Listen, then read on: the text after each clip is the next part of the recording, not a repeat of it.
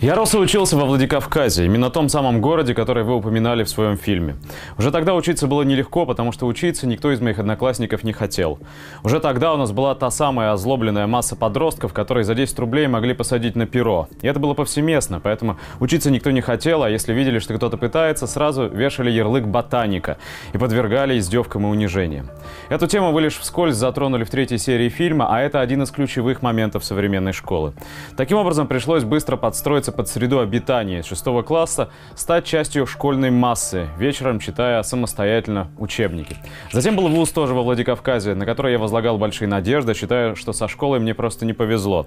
И тут окончательно спала пелена с глаз. Выяснилось, что со всего потока хотели учиться лишь 10%.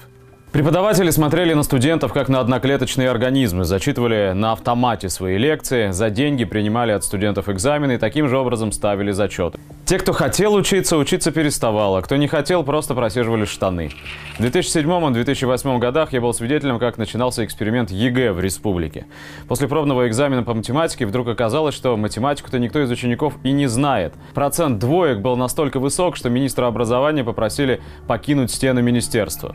В то время экзамены сдавались с помощью учителей, потому что никто не был заинтересован в плохих результатах. Садился учитель рядом с учеником и сдавал. Уже позже задания стали просто проще, а многие вузы снизили вступительные баллы, подстраивались под новые реалии, потому что могли оказаться вообще без абитуриентов. Сейчас мой институт хотят и вовсе либо закрыть, либо присоединить к какому-нибудь из пятигорских вузов. Ведь когда-то кадры из нашего института ценились по всей стране. Всему, о чем вы говорите в фильме, я был свидетелем. Но многие мои друзья и знакомые утверждали, что я сгущаю краски, в целом все не так плохо. Я даже, наверное, и сам начинал в это верить, пока не посмотрел последний звонок.